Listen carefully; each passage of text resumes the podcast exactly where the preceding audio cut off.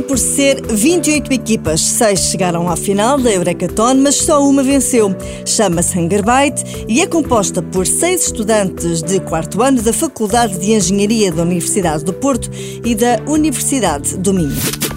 Estes seis estudantes pegaram nos dados fornecidos pela NOS, parceira do concurso, e criaram um algoritmo que pode ajudar a encontrar mais doadores para as campanhas do Banco Alimentar tudo só com base em dados informáticos. Cruzaram os dados da nós com dados sociais e demográficos e identificaram, na área metropolitana de Lisboa, que nas freguesias de Benfica, Alcântara e São Domingos de Benfica estão pessoas com maior potencial de doarem mais alguns bens alimentares.